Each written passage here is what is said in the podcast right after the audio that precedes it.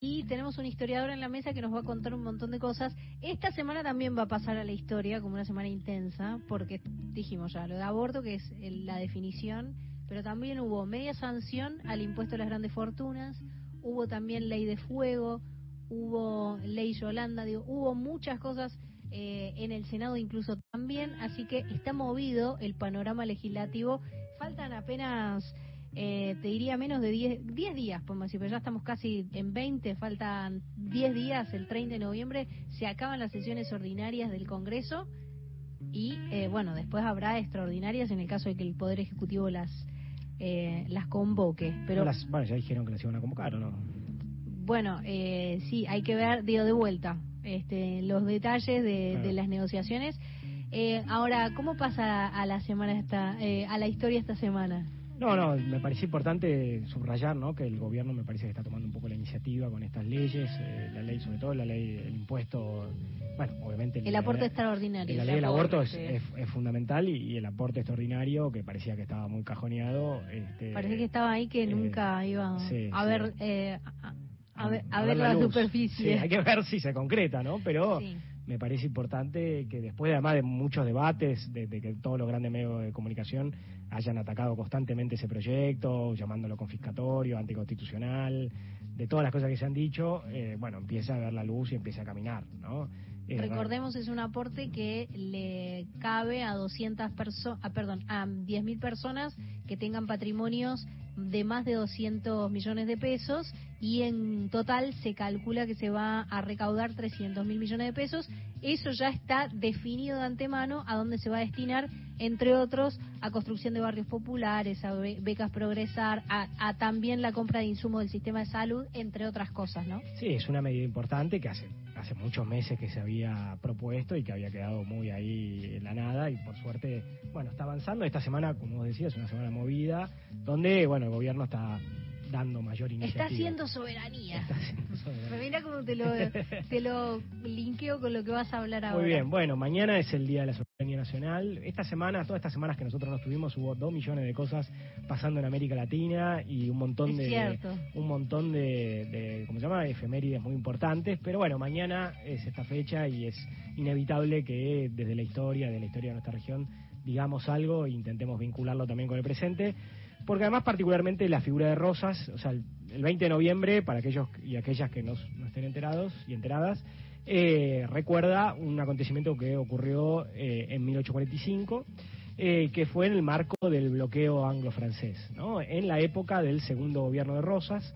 Rosas gobernó del 35, de 1835 hasta 1852, cuando fue derrocado, y fue un segundo gobierno muy extenso y muy, muy movido, donde pasaron muchas cosas eh, muy intenso y eh, hubo dos acontecimientos de política nacional, pero internacional muy importantes. Hubo un bloqueo en 1838, eh, promovido por Francia, y otro bloqueo y, ya una agresión, digamos, bélica, que fue lo que ocurre en 1845 cuando una, una escuadra, un convoy de barcos intenta navegar por los ríos, ¿no? Y intenta por el litoral eh, introducirse en el país y hay una, una, batalla muy famosa, en realidad hay otras batallas, pero la batalla que se recuerda el 20 de noviembre es la batalla de la Vuelta de Obligado, ¿no? Eh, y que fue una batalla que en realidad militarmente no fue exitosa, pero a la larga sí fue exitosa esa campaña, por decirlo de alguna manera, porque eh, Inglaterra y Francia, que básicamente lo que querían era imponer la libre navegación de los ríos e imponer su, su, su poder sobre sobre el país y sobre la Confederación Argentina, eh, se tuvieron que retirar eh, y se tuvieron que, digamos, hubo un acuerdo posterior y levantaron el bloqueo. Es muy importante porque Rosas defendió la soberanía nacional en dos oportunidades, ¿no? Por lo menos dos, en el bloqueo de 1838 eh, y en este bloqueo del 45 y los años subsiguientes. Eh, y por eso se recuerda esta fecha tan, tan importante. ¿no? Recordemos algo que ya hemos hablado varias veces en, este programa eh, y que lo hacemos siempre en otros lados, que es que la cuestión de la soberanía en países como el nuestro es de una actualidad permanente. Claro, siempre imperfecta, digamos. exactamente, absolutamente imperfecta. Es como un work in progress desde que... Desde que arrancamos, Sí, desde, y, vamos. Claro, y es muy importante que, eh, de hecho, eh, en ese momento en realidad la Argentina como país no existía. bien, lo que había era una confederación argentina, pero no había una constitución, no había un poder nacional bien constituido, no había un parlamento en ese momento. Eh, y desde como ya dijimos varias veces en este programa, pero bueno, la audiencia se repite, como diría Mirta se Legrand. se renueva, se renueva. Perdón, se repite, se renueva. Em, se repite también. Habrá Esperemos que, haya gente que se Eso te iba a decir. Un público fiel. Habrá gente que nos escucha siempre. Seguro, seguro. Por lo menos el operador de este programa es la audiencia que se nos repite. este, decíamos entonces que eh, uno de los grandes problemas de la Argentina y de América Latina es que al poco de arrancar la soberanía se vio muy trunca a partir de las relaciones eh, económicas neo, neocoloniales, con, sobre todo con Inglaterra, pero Francia también estaba metiendo ahí. Ahora, ¿qué insistencia eh, Estados Unidos? Bueno, mira, eh, Inglaterra, con las invasiones en 1806, en 1807, el bloqueo en 1838. No, 1838 fueron los franceses. Ah, ok. sí, pero hay que tener en cuenta algo muy importante, es que el siglo XIX es un siglo donde eh, Inglaterra logra su máxima hegemonía, ¿no? Es el siglo británico eh, por excelencia y donde además algo que también es clave es que hay una gran expansión imperial en el mundo periférico, o sea, eh, en la segunda, sobre todo a partir de la segunda mitad del siglo XIX, el mundo oriental va a caer bajo la hegemonía de las potencias europeas y también África. Y entonces, por ejemplo, nosotros podemos conectar lo que está pasando en el Río de la Plata con las llamadas guerras del opio. China, por ejemplo, nunca fue conquistada por las potencias europeas, pero China era una gran potencia históricamente, pero China va a ser penetrada, digamos, a través de agresiones para imponerles, eh, imponerles, eh, como se dice, condiciones favorables para las potencias. Sí, por ejemplo, Hong Kong va a ser conquistada por los propios británicos, ¿no? Pero el siglo XIX es un siglo eh, muy intenso y muy conflictivo y América Latina va a caer presa, digamos, de ese neocolonialismo británico. Pero como ya dijimos en otras oportunidades, en gran medida va a tener mucho que ver con las élites locales que van a admirar a Inglaterra, ¿no? Van a admirar a Inglaterra, a Francia y van a... Y el caso de, de Rosas es muy importante porque va a poner una posición de defensa de la soberanía y de rechazo a una agresión, de, estamos hablando de las dos principales potencias del mundo en ese momento, Inglaterra la primera y Francia la segunda, ya no estamos hablando de poca cosa. Em, y por esta actuación tan importante, eh, para los, la vuelta obligada en particular ocurre el 20 de noviembre y lo que se hace se eh, le pone eh, cadenas al río y desde la costa se ataca al convoy de barcos que estaba pasando, ¿no? Es bastante interesante la estrategia. Es tipo, em, hace, mira, mira la cosas que te voy a decir, te vas, capaz te enojas, pero hace un tiempo estaba viendo eh, una serie que se llama Vikings, Vikingos. que no la vi. Que no la viste, bueno, está muy bien porque, bueno, tiene como un montón de cosas que yo no tenía idea. Igual es una serie, no es que es historia, pero bueno, tendrá algunos elementos. De hecho, te, te genera curiosidad y empezás a leer sobre la historia de los vikingos. Y eh, hay un momento a donde se repasa la estrategia eh, de Constantin qué pasa con Constantinopla sobre todo, y también hay otra serie que se repasa qué pasa con el Imperio Romano y el ataque contra tipo. Y hay una parte en la que se plantea esa estrategia militar de las, eh, las cadenas. Así que fíjate, eh, yo sé, dije, nada que ver, ¿no? Pero digo, cómo el tema de las cadenas en el río, que parece algo como que no, no parece. ¿Cómo vas a detener un banco con una cadena? Bueno, sí, efectivamente.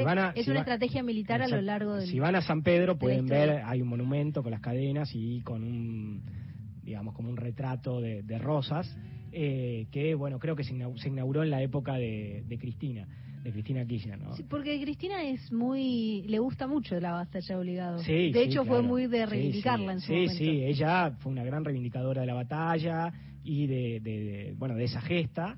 Y ahí es algo, el otro eje que me parece muy interesante, que es el lugar de Rosas en nuestra historia, ¿no? Eh, y que me parece interesante teniendo en cuenta uno de los acontecimientos de esta semana, que fue la intervención de la ministra de Educación de la ciudad, Soledad Cuña, eh, con estas frases tan desafortunadas como mínimo en relación a los docentes, ¿no? Y, bueno. Que los acusó de frustrados, por si no, por si se perdieron las noticias, de, de, de frustrados, de fracasados que llegaron después de estudiar muchas otras carreras. Viejos, fracasados, pobres, y, que eran muy, que eran militantes. Y ahí eh, justamente lo que, me, lo que me interesa señalar es la construcción de nuestra historia, algo que también hemos eh, insistido bastante en este programa, eh, que nuestra historia se constituyó en el siglo XIX y o sea, nuestra historia, lo que podemos llamar una suerte de historia oficial, que no es la que se estudia en las universidades, obviamente las universidades y en el mundo académico hay muchísimos debates y múltiples líneas historiográficas, pero que a nivel escolar y lo que en un momento se llamaba la historia de Villiquen, Villiquen ya no existe más, pobrecito, pero para decir pobrecito, pero no existe más, este, se ha seguido repitiendo. Nuestras calles, nuestras estatuas, nuestras plazas, eh, reproducen, reproducen esa historia que se crea en el siglo XIX, que la crearon los enemigos de Rosas y los enemigos de los federales. Rosas se convirtió en el siglo XIX en el cuco absoluto de nuestra historia, en el cuco absoluto de nuestra historia, el, tirano. Eh, ¿No hay algo de polémico en Rosas? Sí, sí. Totalmente, es absoluta, es una figura absolutamente polémica, absolutamente polémica, pero digo, la construcción que se hizo en el siglo XIX fue una construcción totalmente, totalmente demonizada, absolutamente demonizada. No me interesa acá hacer un rescate total de Rosas, no se trata de eso, sino de plantear cómo Rosas eh, actuó como un significante de lo negativo. Eso es lo que a mí me, durante el siglo XIX. No, no, durante el siglo XIX y durante el siglo XX. Eso en realidad eso es lo que más me interesa traer, que tal vez no lo tenemos tan, tan presente. Ah, una cosa que también es interesante, que siempre se menciona cuando se habla de Rosas y se habla de la, de la, de la batalla de la vuelta obligado y la defensa de la soberanía nacional, que es eh, que San Martín le lega el sable a Rosas, ¿no? Frente, que San Martín no era un rosista, digamos, no era, no es que le encantaba Rosas, él estaba en contra de muchas de las cosas que Rosas había hecho, pero le, le lega el le lega el sable a Rosas eh, el, sable, digamos, de el su sable gesta, corvo de exactamente, su gesta de, como libertador, eh, reconociéndole su, su defensa de la, de la soberanía nacional. Ahora, Rosa fue, como les decía antes, el gran cuco durante el siglo XIX, algo que es muy interesante para ver cómo está construida nuestra ciudad, eh, que, eh, em, digamos, donde está la rural y toda esa zona, era donde Rosas tenía su estancia. Y ahí eh, hicieron una estatua de Sarmiento, creo que ya lo contamos, acá hicieron una estatua de Sarmiento donde estaba el cuarto de Rosas. A eso no lo sabía. Zarpado, o sea, es una locura. Sarmiento, que es el principal, era uno de los principales enemigos, junto con Mitre. Mitre es el que crea nuestra historia nacional, o sea, la historia esta oficial. Le ponen en el mismo cuarto donde dormía Rosas, que ya no estaba más, por supuesto, le ponen la estatua de Sarmiento. Eh, que, y la calle, hay una calle que se llama Sarmiento. Sí, claro. hay dos Sarmientos en nuestra, en nuestra ciudad de Buenos Aires, lo cual es raro. Eh, y además vos tenés el, monumento de Urquiza está mirando hacia Rosas. O sea, está mirando hacia donde estaba Rosas, desafiante. Recordemos que Urquiza es el que derrota a Rosas en la batalla de Caseros. O sea, hay toda una estructura ahí simbólica y patrimonial que, bueno, tal vez a mucha gente no le dice nada, pero que no es inocente en lo más mínimo eh, y que fue hecha totalmente a propósito. De hecho, ese parque se llama el Parque 3 de Febrero, que justamente es el día donde se hace la batalla de Caseros. ¿Está bien? Que es la batalla de Caseros el 3 de febrero de 1852.